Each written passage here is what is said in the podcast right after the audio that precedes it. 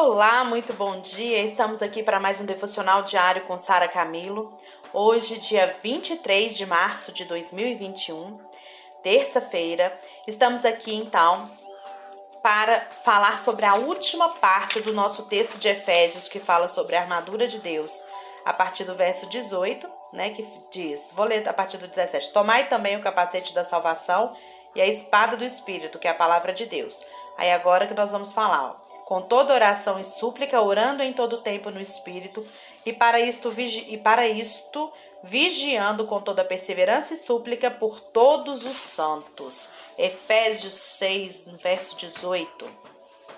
É, a maneira como nós vestimos todas as peças da armadura, queridos, é orando no Espírito. A oração, ela, ela é a energia que nos capacita, que capacita o soldado cristão, né? É, a usar a armadura, a levantar a espada do Espírito. A palavra de Deus dirigida aos homens é muito poderosa, especialmente quando ela se acha em íntima relação com a palavra dos homens dirigidas a Deus. Nós não podemos lutar nessa guerra com as nossas próprias forças, no nosso próprio poder. Moisés ele orou e Josué levantou a espada contra Amaleque. Oração e ação caminham juntos. A oração, ela é o poder para vitória. Guarda isso. A oração é o poder para vitória. No verso 18 fala o tempo da oração. Isso significa que nós devemos estar em constante comunhão com Deus. É errado dizer, Senhor, nós vimos agora a tua presença. Porque o cristão, ele jamais tem licença para sair da presença de Deus.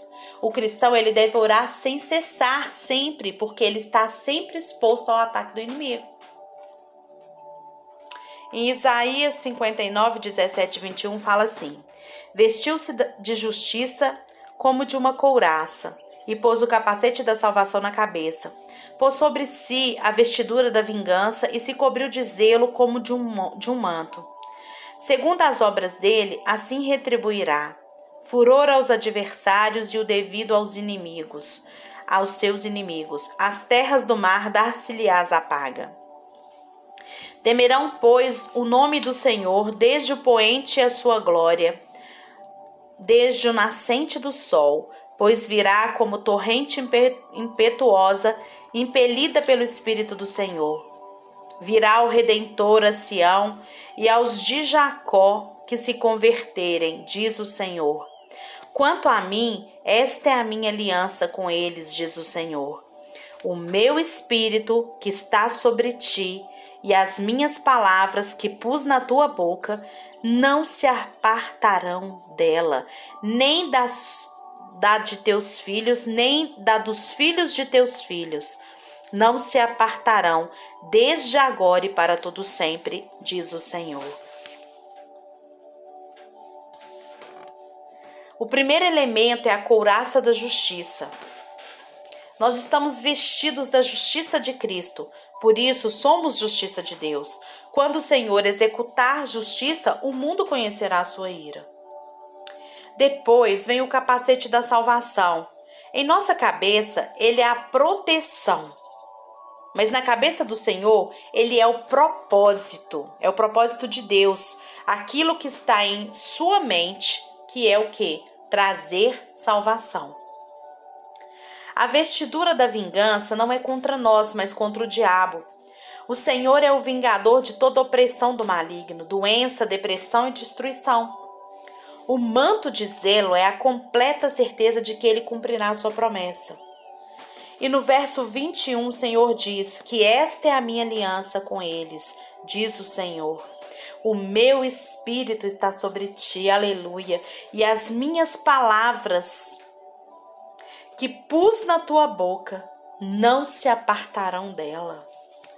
Na nova aliança, ela está completamente relacionada com o que o Espírito com que do, com, com o espírito que nos foi dado, gente. O espírito está em nós. E a palavra que ele pôs em nossa boca de acordo com esse contexto. precisa ser aquela palavra que vem do Espírito. Então, por isso, nós devemos orar. A palavra do Espírito, ela vem na nova aliança, ela não vem no Velho Testamento. Porque é quando Jesus ascende aos céus que o Espírito vem sobre nós.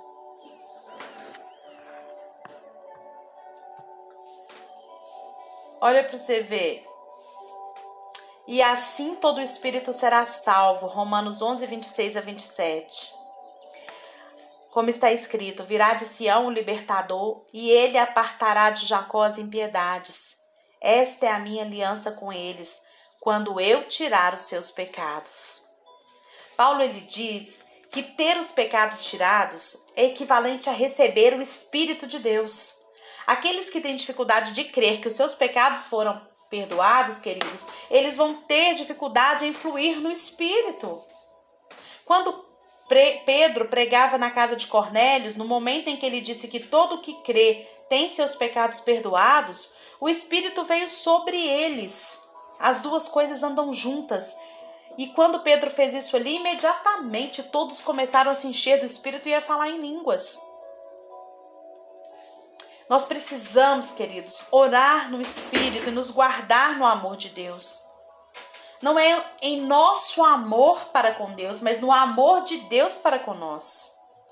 Quanto mais a gente entender que a gente é amado, mais nós somos alimentados, mais nós oramos e mais nós somos guardados de permanecermos inabaláveis. Então, tempo de oração é todo tempo. É em todo tempo orai sem cessar. No verso 18 a gente vê a natureza da oração.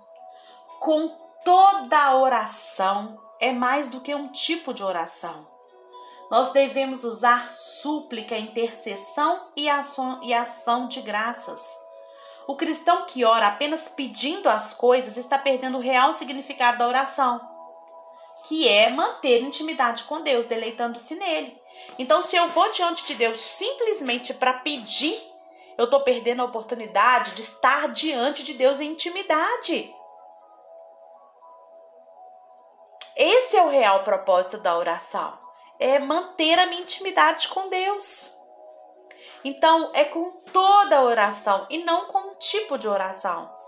Então, com, vai com súplica, sim, com intercessão, mas principalmente com ação de graças, agradecendo a Deus por tudo que Ele já fez, por tudo que Ele já é na sua vida e por tudo que já está liberado sobre vocês. Muitas vezes a gente fica diante de Deus ali falando, falando, falando, suplicando por coisas que já nos foram dadas em Cristo Jesus e que não precisa mais de ser pedido. Também no verso 18 a gente vê a esfera da oração. Paulo diz para a gente orar com toda oração no Espírito. Significa que essa oração ela precisa ser movida e assistida pelo Espírito. Como está lá em Romanos 26 e 27, que eu li agora. E assim todo Israel será salvo, como está escrito: virá de Sião o libertador. Ah, eu tô lendo o texto errado, gente. É Romanos 8, 26. Eu tô lendo 11. Romanos 8, vou abrir aqui a Bíblia pra gente ler. Romanos 8, 26 e 27. Também o Espírito semelhantemente nos assiste em nossa fraqueza, porque não sabemos como orar como convém, mas o mesmo Espírito intercede por nós sobremaneira, com gemidos inexprimíveis. E aquele que sonda os corações sabe qual é a mente do Espírito, porque segundo a vontade de Deus é que ele intercede pelos santos. Não é oração no monte, ou em línguas, mas no espírito. O espírito, ele, ele nos assiste em nossa fraqueza, porque a gente não deve orar, a gente não sabe orar como convém. O espírito, ele é como o fogo que faz o incenso da oração subir como aroma suave diante de Deus. É impossível, porém, a gente orar ferventemente na carne. É impossível. A gente só consegue orar no espírito. Gente, nem orar não sabemos. Nós precisamos do Espírito de Deus. E ele suplica em nosso favor. E ele apresenta as nossas petições a Deus. No verso 18 ainda fala da vigilância da oração. Nós devemos orar e vigiar. Devemos fazer como Neemias, lá em Neemias 4:9. Porém nós oramos ao nosso Deus e como proteção pusemos guarda contra eles de dia e de noite. Orar e vigiar é o segredo da vitória sobre o mundo, como está lá em Mateus, Marcos, aliás, 13, 33. É a vitória sobre a carne, Marcos 14, 38. E a vitória sobre o diabo, Efésios 6, 18. Porque Pedro dormiu e não orou e vigiou, ele foi derrotado lá no Getsemane. Marcos 14, né? 29 a 31, 67 a 72. No verso 18, a gente ainda vê a perseverança da oração. A igreja primitiva, ela orou com perseverança. A gente vai ver isso lá em Atos, Atos 1, 2, Atos 6. E nós também a gente deve orar da mesma forma, como diz lá em Romanos 12, 2.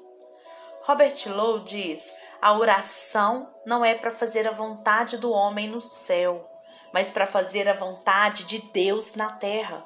A gente já falou muito sobre isso aqui no devocional, né? Quando nós estudamos o Pai Nosso. A oração é para alinhar o nosso coração com o coração de Deus. A oração é para julgar e ajustar o nosso coração com o coração de Deus. A oração não é para fazer a vontade do homem no céu, mas é para fazer a vontade de Deus na terra. E aí, nos versos seguintes, a gente vai ver, até no verso 20, a gente vai ver o alcance da oração. Nós somos um exército, queridos, e nós precisamos uns pelos outros. Nós precisamos orar por todos os cristãos. Quando um soldado cai, todo mundo se torna mais vulnerável. Todo o exército fica mais vulnerável. Se morre um soldado, se cai um soldado, o exército inteiro está com um a menos. Por isso a gente precisa um do outro, a gente precisa orar um pelo outro. Nenhum soldado entrando, no, entrando em combate ora só por si, mas também pelos seus companheiros. Eles constituem um exército e o sucesso de um é o sucesso de todos. Paulo, ele pede oração por si mesmo. Não para livrar ele da prisão, mas para se tornar mais eficaz, para que ele seja mais fortalecido na pregação do evangelho. E ele então nos orienta a orar por todos os santos. Gente, quando um cai no exército cristão, todos nós sofremos a consequência. E muitas vezes nós ficamos aí tentando derrubar companheiros cristãos, irmãos em Cristo. E nós precisamos ficar atentos a isso e orar uns pelos outros. Orar uns pelos outros e não deixar se levar por nenhum sentimento contrário ao amor.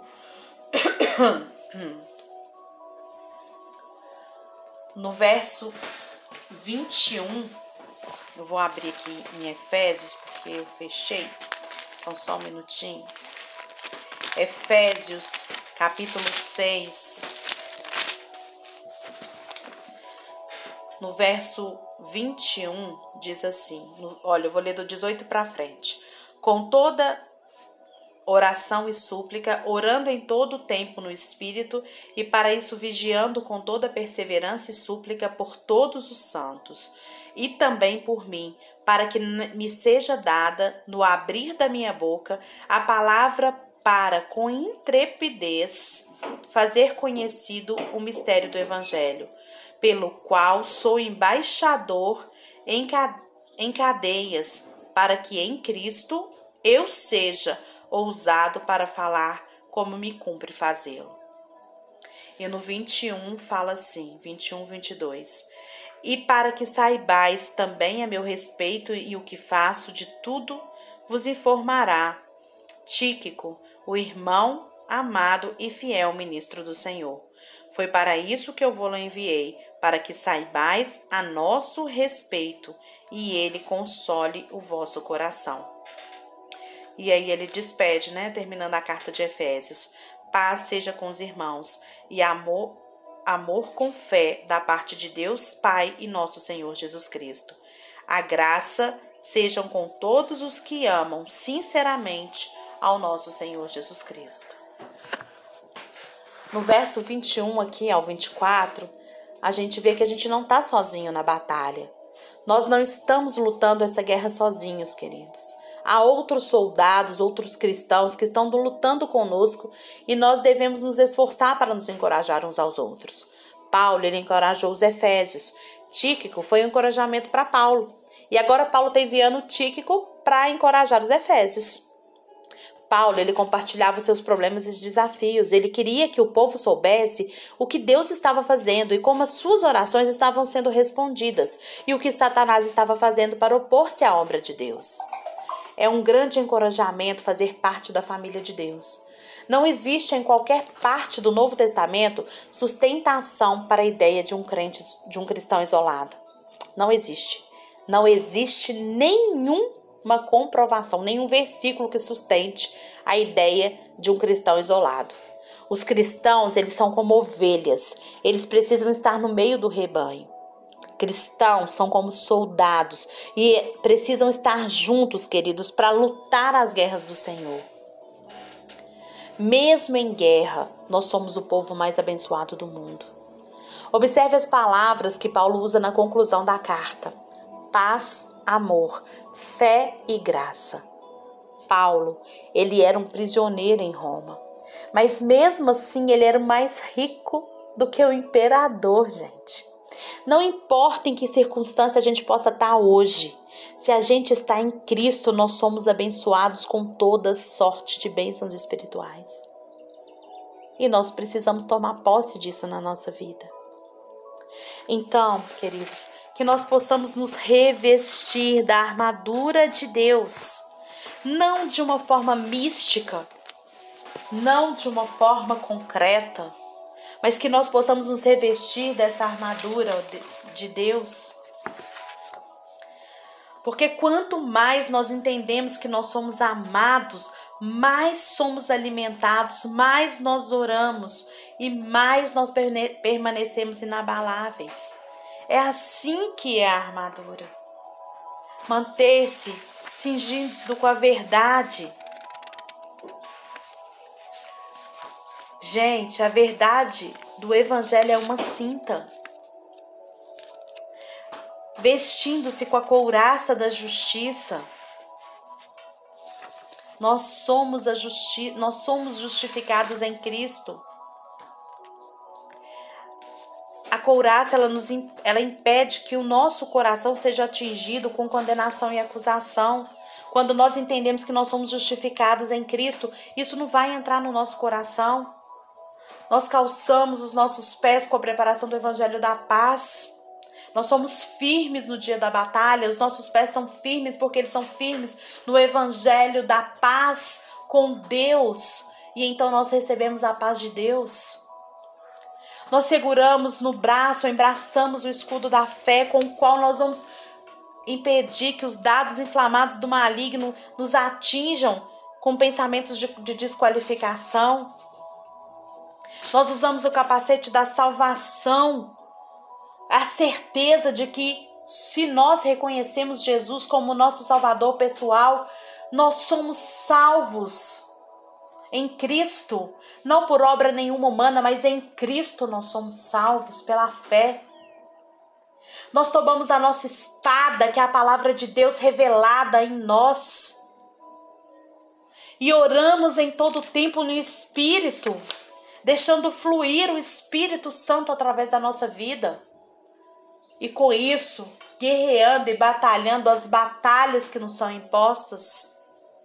Mas não na nossa força, mas na força de Cristo em nós. Paulo diz que com a força de Cristo em mim, eu posso todas as coisas. Então, essa é a nossa condição. Nada podemos por nós mesmos, mas em, com a força de Cristo em nós, nós podemos todas as coisas. Receba essa palavra no seu coração. Entregue-se ao Senhor completamente, de uma forma plena, e deixe que a obra do Senhor seja feita através da sua vida. Pare de impor limitações para você e para o crescimento do reino. Você é responsável pelo crescimento do reino de Deus. É de você que depende o crescimento do reino. O agir do Espírito convence os corações. O agir do Espírito salva as vidas. Mas é você que tem que abrir a sua boca e testemunhar desse Evangelho. Receba mais e mais de Deus nesse dia. E peça a Ele que te ensine a orar no Espírito, em nome de Jesus. Amém.